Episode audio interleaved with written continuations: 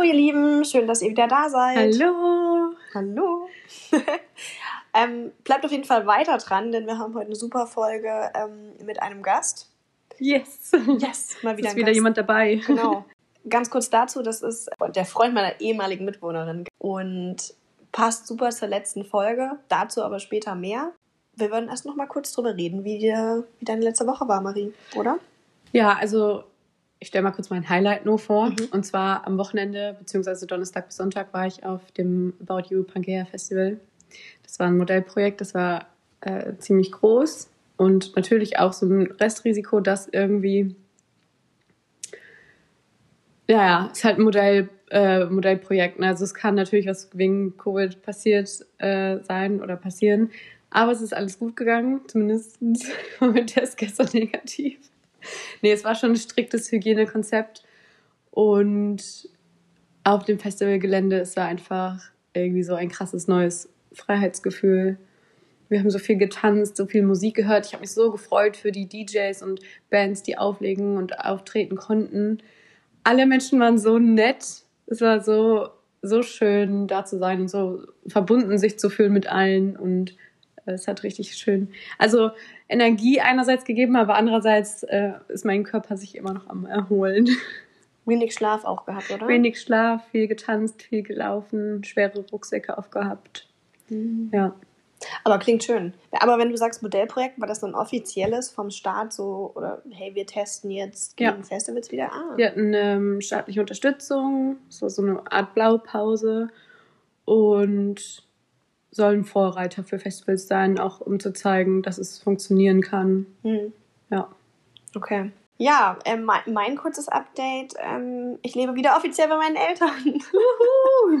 Back to the roots. oh mein Gott.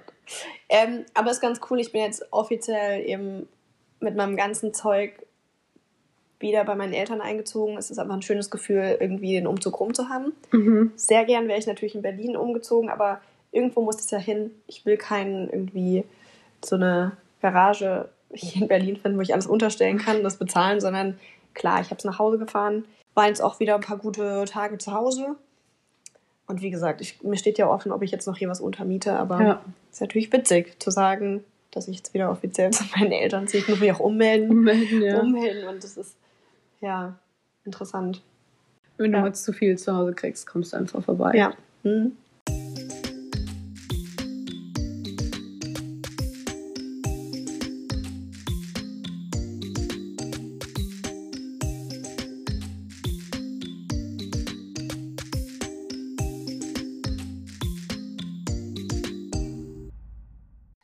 Gespräch der Episode hatten wir ja ähm, darüber debattiert, wie man den richtigen Job findet.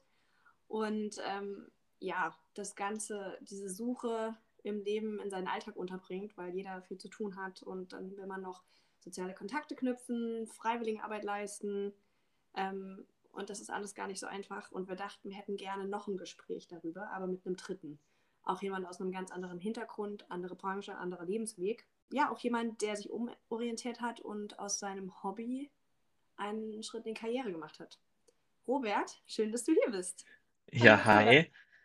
Danke euch für die Einladung und äh, ich bin gespannt, was ich so erzählen darf. Vielleicht können wir ganz kurz einmal damit anfangen, dass du uns vielleicht eine kurze Zusammenfassung gibst, wie so dein Weg nach der Schule bis jetzt war, damit wir wissen, was so deine akademische und berufliche Situation du uns da mal ein Update geben? Ähm, ja, ich habe nach dem Abi 2013 begonnen, in Bielefeld Wirtschaftswissenschaften zu studieren. Das erste Semester war ganz schrecklich. Äh, ich habe da eigentlich nur FIFA gezockt, war online in Liga 1 und habe dann irgendwie schon gemerkt, ähm, dass das irgendwie zu langweilig ist. Ich fand das jetzt nicht so schwierig oder so, ähm, aber ähm, ich habe dann zum zweiten Semester noch ähm, Mathematik dazugenommen und dann sozusagen beides so ein bisschen parallel gemacht. Das ging in Bielefeld oder die Uni hat mich sozusagen dazu getrieben, weil in Bielefeld äh, du nach dem ersten Semester in Mathematik keine Prüfungen schreibst. Also war ich dann nach dem zweiten Semester in der Situation, dass ich trotzdem die ganzen Wirtschaftsklausuren geschrieben habe und dann ähm, erst nach dem dritten Semester die Matheprüfung geschrieben habe, zum ersten Termin und zum zweiten Termin die Wirtschaftsklausuren. Und auf einmal stand ich da und hatte irgendwie schon so den großen Anfang vom Mathestudium und die Hälfte vom Wirtschaftsstudium. Und dann kam es irgendwie dazu, dass ich ähm, beides zu Ende gebracht habe, nach, nach sieben Semestern dann. Und dann ging aber so eine Phase bei mir los, wo ich irgendwie so den Blick gehoben habe und ähm, da war ganz viel los in der Welt. Da wurde Trump gewählt, da war ja die Flüchtlingsbewegung äh, ganz arg und die AfD wurde, wurde sehr stark und ähm, das hat mich irgendwie total beschäftigt. Und ich habe so gedacht, so, okay, aber irgendwas muss man doch tun. Und irgendwie muss man doch auch die Probleme mal, ähm, mal angehen. Oder ich habe irgendwie immer das Gefühl gehabt, dass, dass, da, dass man das auch irgendwie anders machen kann, wie man Probleme löst. Und dann ja, habe ich angefangen einfach mal und habe in, in, Bielefeld eine, eine Jugendorganisation gegründet. Ähm, die gibt es schon seit kurz nach dem, nach dem äh, Zweiten Weltkrieg. Die heißen die Jungen Europäischen Föderalisten. Und was ich in Bielefeld gemacht habe, ist sozusagen die Lokalgruppe da, davon gegründet. Und ähm, ja, die Idee war eigentlich, dass wir einfach in Bielefeld dann auch eine Gruppe hatten, ähm, die sich äh, ja, für Europa engagieren kann und das haben wir gemacht und die jungen Europäer sind überparteilich und das war das ganz Spannende daran, weil da waren dann Leute, die sich in verschiedenen Jugendparteien äh, engagieren, also bei den Jusos, äh, die Jugendorganisation von der SPD oder bei den jungen Liberalen, die Jugendorganisation von der FDP und auch welche von den ähm, von der Jungen Union, also die Jugendorganisation der CDU und CSU. Ähm, so Leute kamen da halt zusammen und auch eben Leute, die äh, in keiner Partei aktiv waren. Ähm, und da war es mega interessant und spannend, wie die Diskussionskultur war. Ähm, und ich sollte mich ja kurz fassen, deswegen nächster Schritt war dann irgendwann, nachdem ich noch andere Sachen in der Zeit gemacht habe, dass ich, ähm, ähm dann kam sozusagen Anfang, Anfang Oktober 2018 ähm, und äh, da saß ich in Frankfurt am Flughafen mit meinen Eltern. Und ähm, entscheidend ist dann das Datum der 17. Oktober 2018 weil in dem 17. Oktober hatte ich erstens ähm, eine mündliche Prüfung in Wahrscheinlichkeitstheorie 2. Da war ich dann sozusagen im Master für Wirtschaftsmathematik. Und ich hatte eine Einladung zu einem Stakeholders-Treffen ähm, der Europäischen Kommission für das Projekt Discover EU und ähm, stand vor der Wahl, okay, was mache ich? Also kurz zum Hintergrund von Discover EU. Ich habe 2016, als ich sozusagen den Blick gehoben habe und irgendwie politisch aktiv wurde, war ich auf einem Event in, in Berlin, das hieß Z2X. Und da habe ich zwei äh, Kerle kennengelernt, die ähm, sich für Free Interrail einsetzen. Das ist die Idee, dass alle 18-jährigen EU-BürgerInnen ähm, eben ein Ticket geschenkt bekommen, mit dem sie vier Wochen lang kostenlos durch Europa reisen können. Und die Idee hat mich im ersten Moment total begeistert. Erstens, weil mein Opa auch schon bei der Bahn gearbeitet hat und äh, der Uropa auch irgendwie und so. Und ähm, das habe ich total verstanden, ähm, was die Idee ist. Und ähm, ich habe dann irgendwie auch was gehabt, wofür ich mich sozusagen einsetzen konnte. Und äh, dann habe ich da mitgemacht, habe die, hab die eigentlich total genervt, ähm, glaube ich ähm, weil ich denen dann ganz viele Mails geschrieben habe äh, mit, äh, mit meinen Ideen, wie man das jetzt irgendwie weitermachen könnte. Und ähm, zwei Jahre später äh, war es dann soweit, dass Martin und Vincent mich sozusagen ähm, mit an die Hand genommen haben ähm, und ähm, quasi das zugelassen haben, dass ich da, dass ich da mitmache und ähm, mich auch ganz viel supportet haben. Mhm. genau, ich weiß nicht, ob ich die Namen genannt habe der beiden eben. Das sind Martin Speer und Vincent Immanuel Herr. Ähm, die sind auch mittlerweile Autoren, ähm, haben ein Buch geschrieben, Tun wir was, ähm, wo es darum geht, sozusagen, wie man politisch aktiv werden kann. Und gerade haben sie ein Buch geschrieben, äh, 95 Thesen äh, für die Zukunft Europas, das heißt Europe for Future. Ähm, genau, und mit den beiden durfte ich dann ähm, in Brüssel zu dem Termin. Und äh, ihr ahnt es, ich habe nicht die äh, Prüfung zur äh, Wahrscheinlichkeitstheorie ähm, ähm, ähm, ja, bin ich dazu gar nicht angetreten, sondern ich war dann in Brüssel. Und wieso war das in Frankfurt am Flughafen so entscheidend? Weil ich saß da mit meinen Karteikarten und mein Papa meinte, was machst denn du da eigentlich? Und ähm, was folgte, war sozusagen ein, ein langes Gespräch bis zum Abflug äh, darüber, äh, dass ich in den letzten Tagen zu Hause bei meinen Eltern saß und irgendwie den ganzen Tag alles gemacht habe äh, außer zu lernen, mir abends immer eingefallen ist, oh, ich muss ja noch lernen. Und ähm, irgendwie darüber, dass mein Papa dann äh, ähm, auch mich dazu motiviert hat, mir die Frage zu stellen, was ich eigentlich machen will. Und ähm, dann ähm, ähm, auch mit, mit meiner Schwägerin, die war auch am Flughafen dabei, das Gespräch darüber zu führen, ob das jetzt ein Aufhören oder ein Abbrechen ist oder ähm, sozusagen mit dem Masterstudium. Ähm, ähm, das war irgendwie gar nicht so leicht, weil das fühlt sich natürlich dann so an, dass man, dass man irgendwas nicht zu Ende bringt. Und ähm, das war ähm, waren zwei intensive drei Stunden Verspätung von dem Flug, die sich aber mega gelohnt haben, weil ich habe dann die Karteikarten eingepackt und habe die nie wieder angeguckt. Wow. Krass. Und wie, wie tief warst du im Studium? Ähm, ich war, glaube ich, im, also es war so der Übergang vom, vom zweiten zum dritten Mastersemester. Ähm, aber ich hätte auf jeden Fall noch zwei mindestens, also nee, mindestens noch drei Semester, glaube ich, gebraucht oder vier sogar, weil ich halt vorher die Zeit, also ein Master hat ja eigentlich vier Semester, aber ähm, ich habe die, die Zeit halt mit anderen Dingen verbracht und habe dann auch mal eine Prüfung geschoben, weil da, weil da irgendwas war und so. Ich, also ich hatte so ein paar Sachen, ein paar Sachen hatte ich dann schon, aber ähm, ich hatte irgendwie, vielleicht auch, weil ich es vorher ein bisschen übertrieben habe, hatte ich, hatte ich keine Lust mehr so auf Prüfungsphase und ähm, dann waren mir andere Sachen irgendwie wichtiger. Ja. Verrückt. Ich fühle mich so ein bisschen, als sei ich in der sehr ähnlichen Situation jetzt gerade, wo ich halt auch, ich gehe gerade vom zweiten ins dritte Semester und merke aber eigentlich, dass ich äh, in eine andere Richtung gehen möchte und mich eigentlich auch fragen muss, ähm, was möchte ich wirklich machen? Hm. Ist dieses Lernen, ich habe auch gerade eine Prüfung geschoben, ist dieses Lernen eher eine Last gerade? Mache ich das überhaupt gerne? Schiebe ich das auf? Und für andere Sachen, die viel zielführender sind, irgendwie sehr interessant zu hören, auf jeden Fall. Hm. Crazy. Also bei mir war das so ein Prozess, ne? Also ich habe ja eben gesagt, dass das eine war halt 2016 und dann hat es eigentlich zwei Jahre gedauert. Mhm. Und 2016 war ich gerade so dabei, äh, Bachelorarbeiten zu schreiben. Erst die eine irgendwie und dann 2017 die andere. Und da habe ich das halt alles irgendwie schon so ein bisschen gemerkt, da hat sich was bei mir verändert und ähm, das Interesse hat sich verschoben. Ich habe angefangen, mich intensiver und mehr mit Dingen zu beschäftigen, mit denen ich mich vorher halt gar nicht beschäftigt habe. Und äh, dann habe ich das halt auch, ja, äh, total intensiv angefangen, ähm, ähm, Politik irgendwie zu, zu machen oder zu, mich, mich da zu engagieren.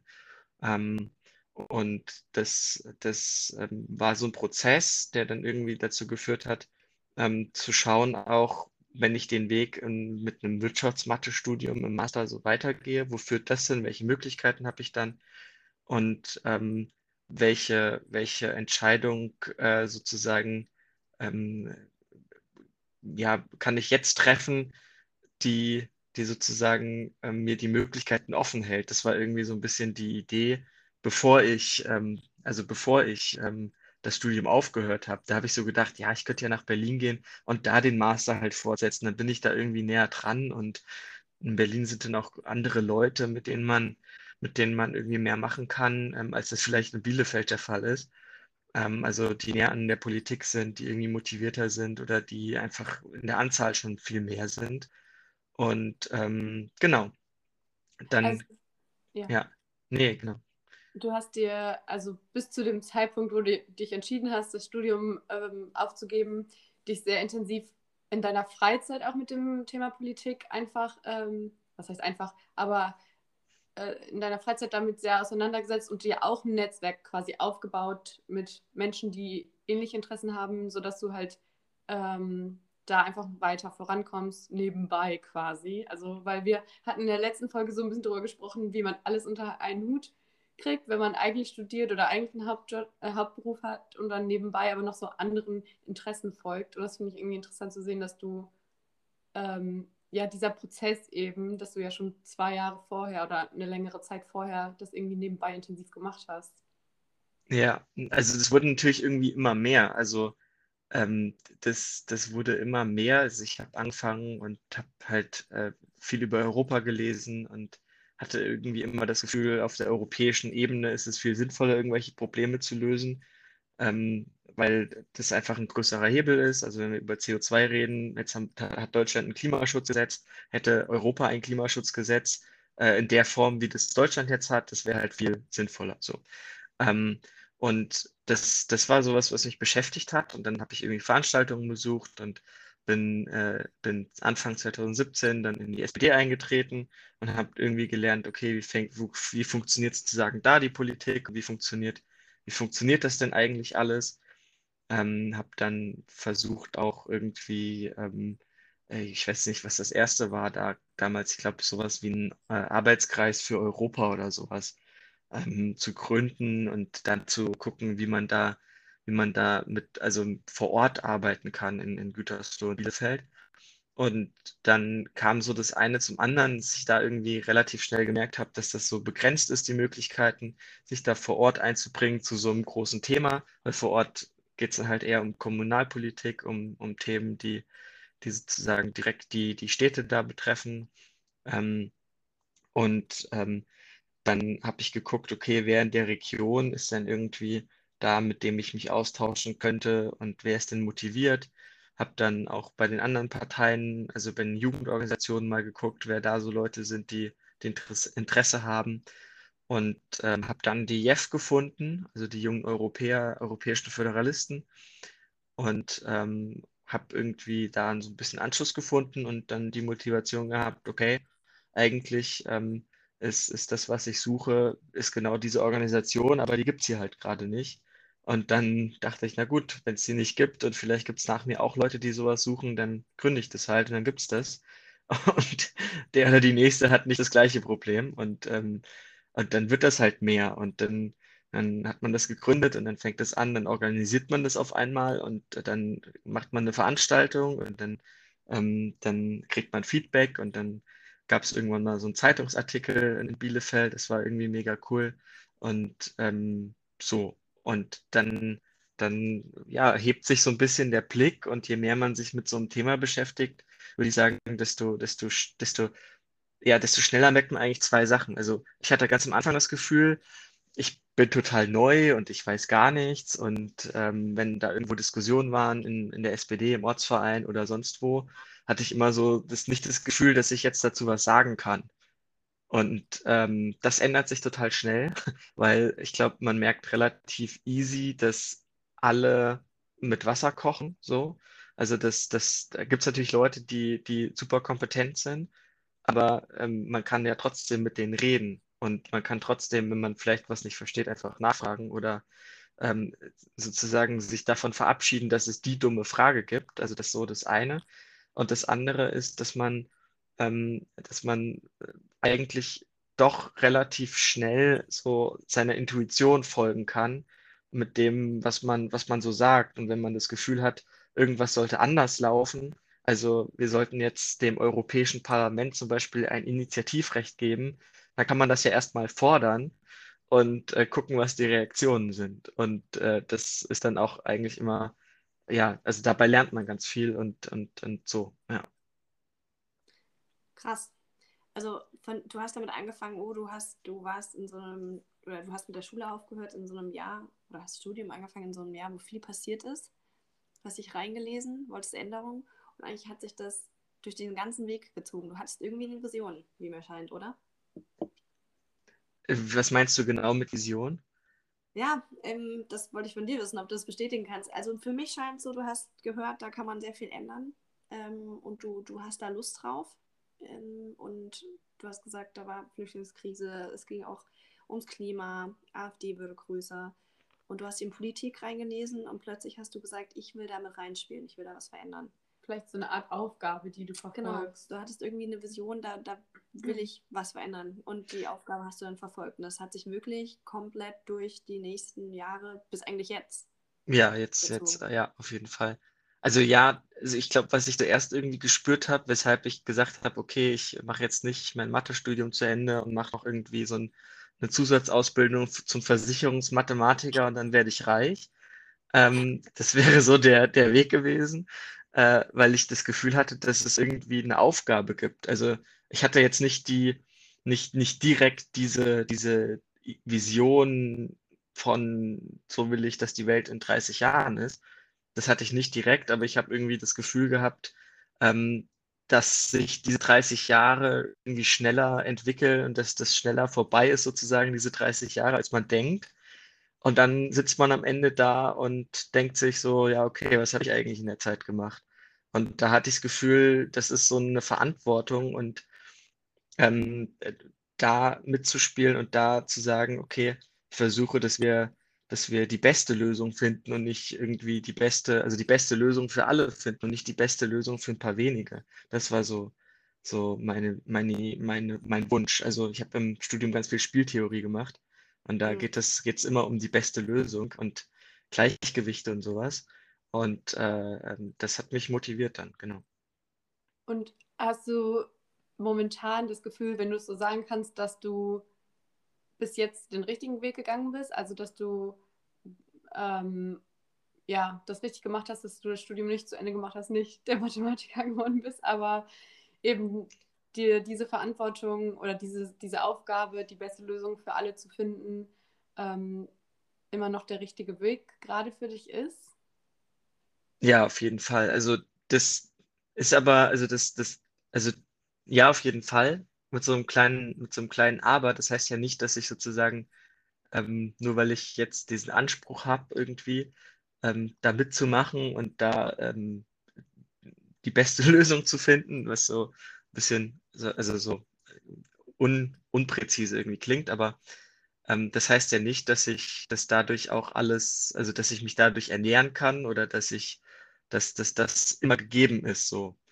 Ähm, ich arbeite jetzt für eine Bundestagsabgeordnete. Das ist, das ist super und ich habe in den letzten äh, äh, zweieinhalb, drei Jahren eigentlich unglaublich viel gelernt darüber, wie äh, das, das äh, Parlament arbeitet, wie, das, wie der Deutsche Bundestag funktioniert.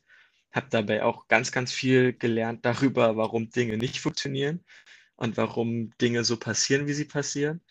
Und habe jetzt das Gefühl, dass ich, dass ich da ganz viel mitnehme und eine Motivation habe, das jetzt zu ändern auch. Aber gleichzeitig die Herausforderung, wie soll das denn gehen aus meiner Position heraus? Und mhm. äh, ähm, das heißt jetzt ja nicht, nur weil ich das will, dass ich das einfach kann, sondern es geht halt darum, okay, ähm, ähm, stoße ich irgendwie ein Steinchen an und ähm, ich habe nur das Steinchen angestoßen und am Ende ähm, kracht so eine Riesenpyramide zusammen, die was dazu führt, dass irgendwie Dinge besser laufen ähm, oder ähm, schließe ich mich mit anderen zusammen, die vielleicht die das ähnlich sehen oder die gleiche Motivation haben. Und so kommt man voran. Und ähm, gibt es denn in dem System, was ich vielleicht ändern will, gibt es denn da vielleicht auch Verbündete? Also Personen, die, die, die quasi vielleicht sogar darunter leiden, dass es dass etwas so ist, wie es ist und äh, versuchen, Dinge zu ändern. Und das ist nicht immer einfach und ähm, also würde ich sagen, ähm, dass, dass das eine Sicherheit aber auch voraussetzt, dass man, also dass ich zum Beispiel den Job habe. So, dadurch, dass ich den Job habe, heißt nicht, dass dieser Job das ist, wo ich alles verändern kann, was ich will. Aber der Job gibt mir so die Sicherheit und Zugänge und äh, den, jetzt das Umfeld, ähm, was das ermöglicht, dass ich erstens die Leute kennenlerne, ähm, die vielleicht die gleichen Probleme haben oder die Sichtweise haben wie ich ähm, und das ist, ist ganz, ganz viel wert. Also habe ich auch ganz schön viel Glück gehabt an der Stelle. Hm. Und ganz viel Mut, finde ich irgendwie. Also ich finde es schon sehr, sehr mutig, von so einem Weg, den man eigentlich vorhatte zu gehen, ähm, sich dagegen zu entscheiden und eine neue Sache anzugehen, wo man gerade erst die Interessen neu aufbaut irgendwie, weil man ja anfangs noch nicht weiß, okay, ist das, werde ich mich da wohlfühlen, aber irgendwie, wenn du so redest, habe ich das Gefühl, dass du für dich schon, also es hört sich so an, als würdest du dich wohlfühlen mit dem, was du machst. Und ähm, ja, auch der Job ist wahrscheinlich vielleicht noch nicht so das Endziel, aber das ist ja, der Weg ist das Ziel irgendwie auch, ne? Also ähm, alleine wenn du da schon so viel lernst, das bringt dir bestimmt ganz viel. Ja, aber vielleicht nochmal ein Satz, es macht ja auch nicht immer Spaß, also sozusagen äh, äh, immer jeden Tag aufzustehen und zu sagen, okay, heute verändere ich irgendwas ist halt total frustrierend, weil es hat sich am Ende des Tages vielleicht das Wetter geändert, aber sonst nichts. Und ähm, ja, ich weiß nicht. Also vielleicht, Hanna, du weißt es, dass ich auch manchmal so sage, dass, äh, dass ich äh, äh, mir sehr gut vorstellen kann, einfach irgendwann mal mein Restaurant zu haben, wo es die Dinge gibt, die ich gerne esse. Und ähm, äh, als, als alter weißer Mann sitze ich dann da und erzähle irgendwelche Geschichten. Ähm, das wäre halt ganz schön entspannt, aber bis dahin ist es, glaube ich, noch ein bisschen. Ja, das stelle ich mir halt auch schwer, schwierig vor in der Politik. Das hatte ich vorher so ein bisschen auch die Frage, vor allen Dingen, weil wir auch eine Klima-Podcast-Folge äh, gemacht haben.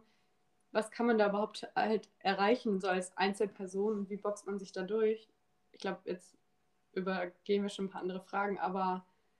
Ja, Klima ähm, ist Klima ist ja ein super Thema. äh, also da mache ich gerade äh, in der SPD, ver versuche ich sozusagen die Leute zu verbünden, die zu dem Thema aktiv sind.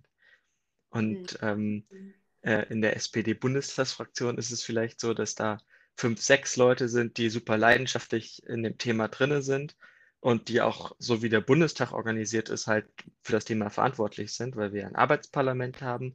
Und im Arbeitsparlament gibt es verschiedene Ausschüsse. Und ein, einer, ein Abgeordneter oder eine Abgeordnete sind für, ein, äh, für zwei bis drei Ausschüsse verantwortlich. Also gibt es für die Ausschüsse, die genau das Thema Klimaschutz und Klimawandel behandeln, gibt es gar nicht mal so viele, weil das nicht so als das große Querschnittsthema behandelt wird, sondern ähm, als, als Sachproblem so weit runtergebrochen wird, dass man dann über ja, Umweltschutz äh, redet und über Glyphosat in Landwirtschaft und ähm, so, so Zeugs dann so super speziell. Und dann gehen die Leute immer so dran und, und versuchen für das Sachproblem dann eine Sachlösung zu finden. Aber das wird dem ja gar nicht gerecht, dass der Klimawandel eigentlich kein Sachproblem so auf der Ebene ist, sondern eher ein Systemproblem dass wir einfach ganz, also viel zu viele Dinge in Summe falsch machen und eine falsche Haltung der Sache gegenüber haben. Und äh, was, was die SPD, und das glaube ich, kann ich so sagen, nicht nutzt, ist das Wissen der Mitglieder. Und da sind Leute dabei, äh, mit denen ich mich gerade so bundesweit vernetze, die, die äh, seit über 20 Jahren Energieingenieure sind, also Umweltingenieure, und was mit äh, Windkraft und Solar machen seit 25 Jahren und irgendwelche Energiekonzepte schreiben. Und ich mir so denke, okay, warum, warum sind das nicht die Leute, die direkt an den Papieren mitarbeiten können? Weil, und die Antwort ist eigentlich auch so einfach, weil die Leute ja halt Vollzeit in ihrem Job arbeiten und ähm, das dann halt auch abends machen müssten. Und dann sind die Zugänge gar nicht da, obwohl es ja so einfach ist. Also man, man müsste ja theoretisch nur mal so ein so einen, ähm, so einen Online-Raum aufmachen und dann kann da jeder zusammenarbeiten, der möchte und kann. Und ähm, das ist ungefähr das, was wir gerade machen. Genau. Spannend. Mega. Wieso hast du äh, dich für die SPD entschieden? Wenn du das die so kurz und knapp, wenn man das so beantworten kann direkt? Äh, ja, ich glaube schon. Also aus, aus zwei Gründen. Erstens, ähm, die, die ganze Geschichte der SPD also über 150 Jahre alt, Arbeiterbewegung und äh, Frauenwahlrecht und äh, ganz, ganz viele Sachen, die heute mega selbstverständlich für uns sind, ähm, hat quasi die SPD als die Kraft, die, die einfach ja, Dinge verändert hat, äh, ja, gebracht. Und ähm, für mich war auch entscheidend ein zweiter Punkt, äh, die Rolle der SPD äh, im, im Nationalsozialismus. Also ähm, ich weiß nicht, ob ihr die Rede von Otto Wels kennt, ähm, zum Ermächtigungsgesetz von Hitler hat halt der Sozialdemokrat äh, gesagt, äh, ihr könnt uns das Leben nehmen, aber die Ehre nicht. Also das war sozusagen die Aussage dazu, wir stimmen dem Scheiß hier nicht zu.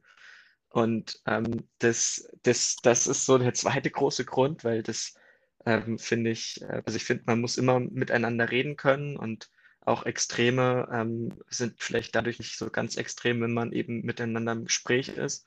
Aber so meine Haltung gegenüber AfD oder Rechtsradikalen, also die AfD ist für mich eine rechtsradikale Partei und da ist meine Haltung, ihr könnt mir, ihr könnt mir äh, in meinem Text Rechtschreibfehler korrigieren und einen Antrag schreiben, dass ich das ändere. Das werde ich nicht, werde ich nicht zustimmen. Ihr könnt mir auch mein eigenes meine eigenen Positionen äh, zur, zur Abstimmung stellen. Wenn das von euch kommt, dann stimme ich dem nicht zu. Weil ähm, das, das ist halt eine rechtsradikale Partei, die eigentlich nur Sinn hat, die Demokratie zu zersetzen. Und ähm, das ist so der zweite große Grund. Und der dritte Grund ist, dass ich die SPD eigentlich immer wahrgenommen habe als die, ähm, und das ist total liebevoll gemeint, die leidenschaftlichen Idioten, äh, weil in der SPD sind, sind, so viele, sind so viele tolle Menschen, die wirklich leidenschaftlich für das eine Thema kämpfen, aber dabei äh, sozusagen sich manchmal so hart verkämpfen, dass sie gar nicht, also vielleicht so ein bisschen Strategie verlieren.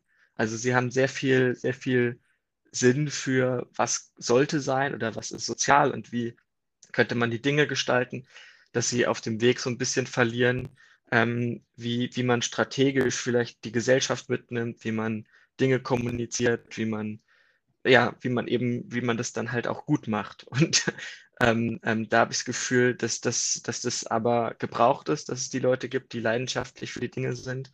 Und wenn ich mir die anderen angucke, sozusagen, dann äh, war das relativ auch, also war es relativ einfach, sich für die SPD zu entscheiden. Gut, gut. Voll interessant. Ja. Danke. Ich kriege jetzt auch noch mal rein nach dem, nach dem Klima. Ähm, wenn du jetzt vielleicht einen Tipp an Hörer geben würdest, die sich ähm, auch dafür entscheiden oder auf dem Weg sind, sich da vielleicht zu entscheiden, mehr für die Politik zu tun oder sich da zu engagieren. Ähm, du hattest eben schon mal erwähnt, es gibt auch, oder bei der ersten Gruppe, die du gegründet hast, gab es eben Leute aus Parteien oder aus einer parteiischen Richtung, sage ich mal, aber auch freiere. Also gibt es tatsächlich die Möglichkeit, sich zu engagieren, ohne sich direkt einer Partei zuzuordnen? Und wie entscheidet man sich am besten? Weil du bist ein bisschen mit historischem Hintergrundwissen, aber auch mit irgendwie dieser, ja, dieser Leidenschaft rein. Wie können sich andere vielleicht wirklich entscheiden? Hm. Also ich glaube, man muss sich nicht in der Partei engagieren, um irgendwie politisch aktiv zu sein. Also was ich äh, vorhin erwähnt hatte mit den jungen Europäern, mhm. ähm, das ist überparteilich und da kommen halt ganz viele rein, die nicht in der Partei sind, weil sie sich für Europa engagieren wollen. Ähm, manchmal ist der Weg sogar so, dass die Leute dann erst über die jungen Europäer Parteien kennenlernen und merken, okay, welche Position zu Europa habe ich und die jungen Europäer und welche Partei spiegelt das am, am besten wider und dann gehen sie zu der Partei. Ähm, ähm, weil die Tatsache ist sozusagen, dass man äh, in den Parteien, dann in den Parlamenten auch äh, insbesondere eben Dinge verändern kann.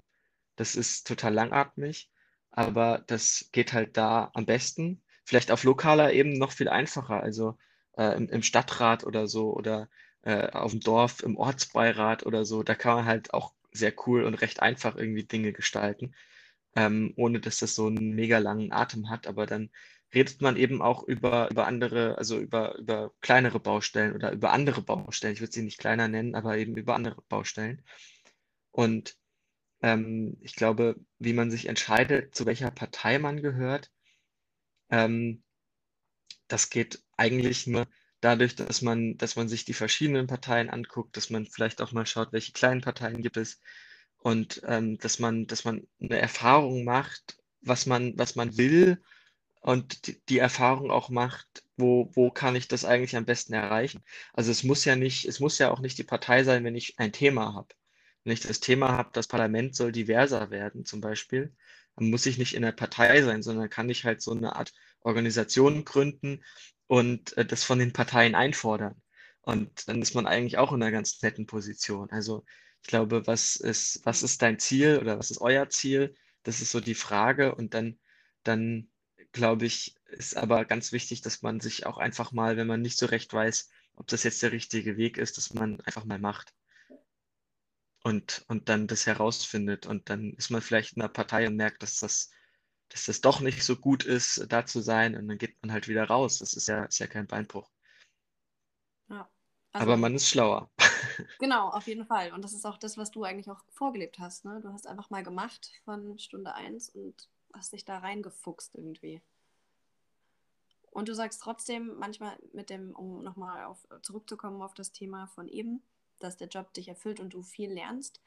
wo bekommst du das her, was du vielleicht in deinem Job nicht ähm, erfüllen kannst? Also dass eben Sachen vielleicht mal schneller gehen oder andere Ziele, die du für dich hast? Oder wie, wie schaffst du so bestimmte Frustrationen, die vielleicht daher kommen, ähm, im Alltag auszugleichen? Hm. Hm. Also ich glaube einerseits, dass die Langsamkeit oder das, was im Parlament sozusagen so manchmal frustrierend ist, ist ja, dass wenn was lange dauert. Und das kann man halt ausgleichen, sozusagen, wenn man daneben noch Projekte hat, wo das alles ein bisschen schneller gehen kann, mhm. äh, wo sich jetzt nicht so super schnell was ändert, aber ähm, zum Beispiel mit dieser Klimavernetzung in der SPD ist es halt mega cool zu sehen, dass wir da jetzt seit vier Monaten gerade erstmal äh, dran sind und, ähm, und wir haben jetzt irgendwie sechs Arbeitsgruppen gegründet, die halt aktiv sind und die sowas schreiben wie, okay, äh, was ist eigentlich Katastrophenprävention? Und also jetzt so in Folge äh, der Hochwasser in, in, in Rheinland-Pfalz, NRW und Bayern. Und ähm, eine andere Gruppe bereitet sich sozusagen darauf vor, sollte die SPD in Koalitionsverhandlungen sein, ähm, was wäre denn, was wären denn Punkte für ein Sofortprogramm? Und was ich daran halt toll finde, das, und das, das sind halt Leute, die, die vielleicht nicht so wie ich in der Politik arbeiten, sondern die, wie eben gesagt, die Rentnerinnen sind, Lehrerinnen sind, die einfach ganz normale Leute sind äh, oder Ingenieurinnen und für ein Energieunternehmen arbeiten, aber die sich halt für diese Sache einbringen wollen. Und ähm, das, das, das macht Spaß, das zu sehen, dass man da irgendwie so den Raum eröffnet hat. Ähm, also das. Und ansonsten ähm, das müsste ich vielleicht auch manchmal öfter machen, einfach mal nichts tun und ähm, ähm, sozusagen die, die, die, einfachen, die, die, die einfachen Dinge des Lebens genießen. Ähm, weil ansonsten, und das, das, da ertappe ich mich hin und wieder bei, sonst ist man halt so überernst, also so die ganze Zeit so einen Blick auf die Welt zu haben, äh, oh Mist, das Gesetz ist schon wieder nicht super geworden und äh, irgendwo anders ist wieder irgendwas Schlimmes passiert und ähm, wenn man dann immer zu allem oder den Anspruch hat, immer zu allem eine Meinung haben zu müssen, das ist, glaube ich, nicht ganz gesund. Und äh, deswegen mache ich auch manchmal so, dass ich, dass ich, zum Beispiel beim Brexit habe ich das gemacht, dass ich irgendwann einfach keine Nachrichten mehr zum Brexit gelesen habe. Weil mich mhm. das so genervt hat. Ich fand das so traurig, dass die, dass die wirklich raus wollen aus der EU. Und irgendwann habe ich das ausgemacht. Ich hatte so einen Brexit-Ticker sogar. Und habe ich abgeschaltet und habe irgendwie nie wieder was über Brexit gelesen, bis es dann halt passiert war. Und dann sind sie jetzt draußen. Und ähm, dann informiert man sich halt wieder. Aber das hat mich eine Zeit lang so frustriert, ähm, dann habe ich das ausgeschaltet. also, das ist äh, jetzt ein anderes Thema. Was mache ich auch öfters mal, wenn es so um ein bestimmtes Thema geht mit Nachrichten, weil irgendwie kriegt man das so oder so durch andere Menschen auch mit oder dann ist man auf Social Media wieder. Weil manchmal, wenn man schon merkt, es tut einem nicht gut, es macht einen traurig, dann zieht es ja auch wieder Energie äh, weg, die man woanders für vielleicht braucht irgendwie. Ja. Aber, ja, interessant. Ja. Ähm, guter Übergang. Ähm, wie, ah, das ist ja auch, ich hatte eigentlich eine andere Frage, die ist mir gerade aber leider äh, einfach ent, ent, entwischt. Aber dann können wir zum nächsten übergehen. Das ist ja, du sprichst gerade was an, für dich war es der Brexit oder für dich hat es auch mit dem Job zu tun, schwierige, schwierige Entscheidungen, die in der Welt passieren oder einfach nicht nur Entscheidungen, sondern Geschehnisse. Ähm, passt super zu diesem Jahr. Ist das manchmal frustrierend, wenn man als Politiker oder als jemand, der eigentlich Sachen ähm, bewegen will, dann so ein schwieriges Jahr wie jetzt mit, mit eben weiß nicht, Afghanistan, Klimakrise, alles Mögliche kommt ja irgendwie zusammen. Und dann kommen die Wahlen. Wie, wie es dir gerade? Ganz frei heraus. Was, was ist so dein Gefühl, dein Gedanken gut dazu, zu diesem Jahr? Puh. Ähm. also es ist ja, es ist ja ganz verrückt. Also so, es ist, ja, also das Jahr Corona-Lockdowns genau. und dann irgendwie ein gefühltes Ende und Impfen und äh, Corona-Demos. Ähm, mein Gefühl jetzt, ich weiß nicht, ich glaube, ich bin so, so, immer noch so ein bisschen erschlagen ähm, in, von Corona, von dieser ganzen Zeit. Ähm, auch weil ich da irgendwie das Gefühl hatte, okay, jetzt kann ich keine, also jetzt kann ich gar nicht mal nichts tun, sozusagen. äh, äh, und Freunde treffen oder irgendwas machen, weil jetzt darf man das ja gerade nicht. Ähm, auf ein Konzert gehen oder ins Restaurant oder sowas. Äh, und und äh, dann hat mich halt irgendwie noch mehr gemacht in dieser Corona-Zeit. Und irgendwie bin, fühle ich mich immer noch erschlagen. Und jetzt gerade ganz aktuell finde ich den Blick, also ich weiß gar nicht, wie ich darauf antworten soll. Also was so passiert, ist natürlich alles, also hat man das Gefühl, dass alles schrecklich ist, so wie du, was du gerade genannt hast, Afghanistan und die, die Flutkatastrophe und ähm, das Wissen, dass diese Flutkatastrophe sich so oder irgendwie anders in den nächsten Jahren wiederholen kann, dann ist es vielleicht nicht die Flut, sondern der Waldbrand oder es, es gibt woanders Überschwemmungen oder so. Ähm, also das Wissen darum und ähm, das ist irgendwie Antrieb aber auch, eben, was ich sagte, in der Klimagruppe haben wir halt eine Gruppe, die sich damit beschäftigt, Katastrophenprävention äh, zu thematisieren. Und wenn ich in, wenn ich in die Wahlumfragen gucke, dann habe ich mega viel Hoffnung, dass, dass sich was ändert. Und ich glaube, ähm, ich habe jetzt in den zweieinhalb, drei Jahren, ähm, wo ich, wo ich für eine Bundestagsabgeordnete arbeite, auch gemerkt, wie stark, also wie stark ähm, das abhängt davon, wer sozusagen regiert und nicht nur sozusagen, dass die SPD halt dabei ist und immer irgendwelche schlimmen Dinge verhindert und mal auch Dinge nicht verhindert und dann ganz böse ist. Aber was ich so gelernt habe, ist, dass der Anspruch äh, an die, an die CDU vielleicht gar nicht, gar nicht da ist, irgendwie moralisch zu sein. Also die Bundesregierung macht irgendwas, was total schlimm ist, und dann ist immer die SPD schuld, weil sie als moralische Instanz das nicht verhindert hat. Ähm, und jetzt stellt euch mal vor, wir haben den Teil in der Regierung nicht, sondern irgendwie eine Konstellation, wo Leute was ändern wollen, wo es äh, eine FDP, eine Grüne und eine SPD ist, die zusammen regiert oder Rot-Rot-Grün. Also die Linke, die Grünen und die SPD zusammen ähm, sich hinstellen und sagen, wir machen jetzt mal wirklich ähm, ähm, Politik so, dass sie sozial ist und ähm, es nicht dann drei Abers gibt. Und wir machen jetzt mal wirklich Klimasofortmaßnahmen und wir machen jetzt mal wirklich ähm, sorgen wirklich mal dafür, dass äh, die Regierung, der Bundestag, dass die mal angemessen, also dem 21. Jahrhundert angemessen arbeiten können. Also kleine Anekdote, es wird jetzt zunächst im Jahr wird, wird, werden erst die Faxgeräte im Bundestag abgeschafft. Woo! Also mega. Also äh, Props an Props an meine Chefin Elvan, die hat äh, von Anfang an gesagt, äh, es gibt bei mir im Büro keine Faxgeräte. Und äh, ja, also ähm, und ich habe total viel Bock drauf, dass wir, dass wir, dass wir dieses, dieses, ähm, dieses aktive Nichtstun mal hinter uns lassen. Und wie ich, wie ich sagte, man muss halt auch mal den Mut haben, eine Erfahrung zu machen, wo das Ergebnis ist, war nicht richtig. Okay. Und das, finde ich, muss die Politik auch machen. Zu sagen, okay, das war jetzt der falsche Weg, aber wir haben es gemacht und jetzt wissen wir, wie wir es machen, und zwar so.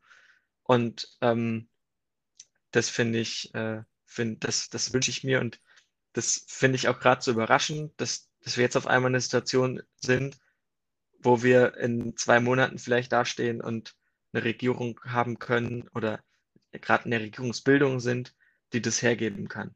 Da ist eine Hoffnung da. Ähm, also, Hanna und ich, ich kann, glaube ich, für uns beide sprechen, mhm. dass wir leider politisch nicht so sehr informiert sind.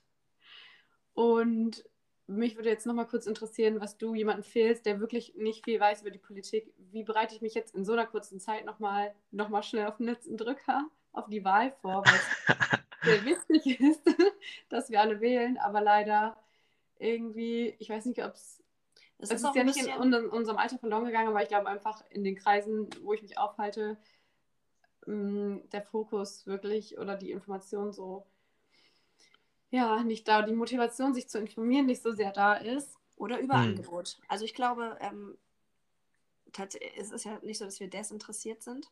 Ich glaube, du hast es eben gut angesprochen, du hast dann das mit dem Brexit einfach ausgeschaltet. Bei mir ist so, ich habe bestimmte News-Channels oder einfach Kanäle oder ähm, Gewohnheiten mit Politik so ein bisschen außer Acht jetzt gelassen, weil das einen schon sehr irgendwie beschweren kann, so diese, diese ganzen Gedanken. Hm. Mir reicht es dann auch so, die groben Fakten zu wissen. aber sich dann praktisch noch in Wahlprogramme einzulesen oder sich Politiker reden oder Reden anzuhören, Diskussionen. Ich glaube, um wirklich gut fundiert, gebildet zu sein, brauchst du halt eine Menge Recherche. Ähm, und genau, um jetzt nicht unvorbereitet reinzugehen, kannst du da was empfehlen? Gibt es, geht das überhaupt? Und ähm, wie würdest du, was würdest du empfehlen können?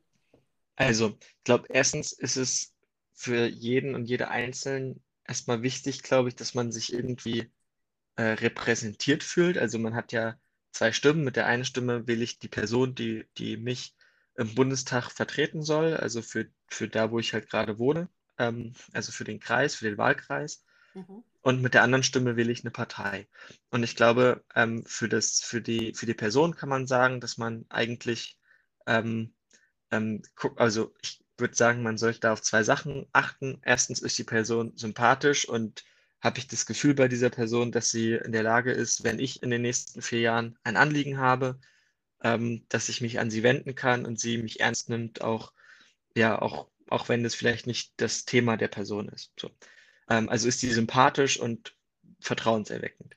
Ähm, vielleicht der, die zweite Anforderung an die Person sollte sein, dass sie irgendwie demokratisch, äh, demokratisch ist. So. Also, dass sie ein Grundverständnis äh, davon hat, ähm, was jetzt irgendwie äh, ähm, anständig ist und was nicht. Also kurz mhm. gesagt, nicht äh, keine Rechtsradikalen wählen. Ähm, das, äh, auch, auch wenn die vielleicht sympathisch sein können, das weiß man ja nie. Ähm, mhm.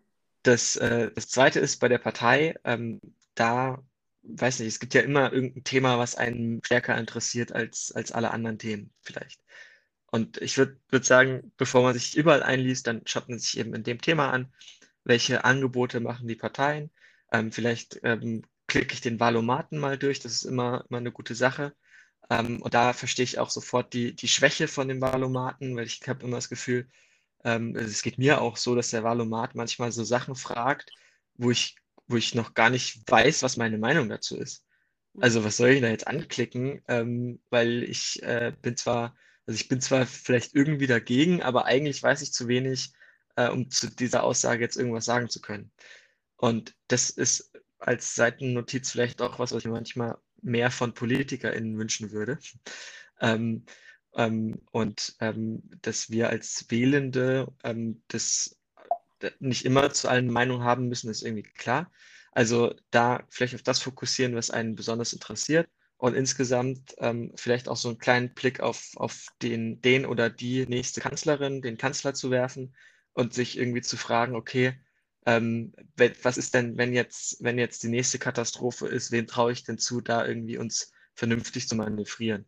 Auch wenn ich jetzt nicht, äh, nicht in der CDU bin, aber ich finde, äh, was, was Frau Merkel unglaublich ähm, ähm, ja eigentlich immer gut gemacht hat, waren Krisen zu managen. Die Finanzkrise hat sie gut gemacht und die Flüchtlingskrise, die war natürlich eine andere Herausforderung, aber ich fand, sie hat irgendwie immer verantwortungsvoll und ähm, im Sinne, im Sinne aller irgendwie versucht, das zu schaukeln. So.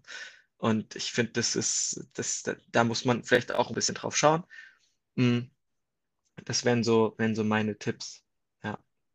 Das, oh, das sind gute Tipps. Ne? Ja. ja, Robert, hast du schön gemacht. Danke. Jetzt haben wir wirklich echt was zu tun, auf jeden Fall. Jetzt auf die Schulter klopfen, das war so, hast du gut gemacht. ich habe mich tatsächlich gefühlt, ja, das war einfach, das war ein guter Rat. Also Valomat äh, war klar, dass man Menschen wählt mit Vertrauen, aber Habt ihr jetzt erwartet, dass ich sage, wählt die SPD oder? Nein, nein, nein, nein, nein. Das, du hast es schön umschifft, ne? Du hast es schön umschifft. Aber ähm, was heißt umschifft? Ich glaube, ich hätte auch nicht erwartet, dass du das sagst. Aber das waren einfach schöne, ähm, schöne Tipps, so dass jeder sich wirklich persönlich, für sich persönlich Gedanken machen muss. Und ich glaube, das ist ganz wichtig, dass man sich nicht ähm, irgendwo reinziehen lässt, sondern wirklich was tut, womit man selber auch zufrieden ist. Im hm. Endeffekt. Und das hast du gerade mal gut zusammengefasst.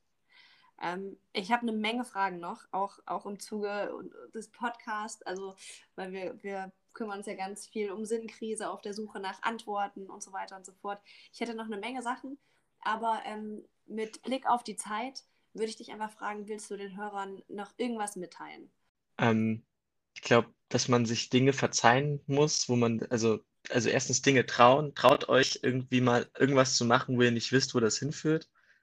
Ähm, sei es ein Praktikum, sei es in eine andere Stadt zu gehen, sei es ähm, irgendwas.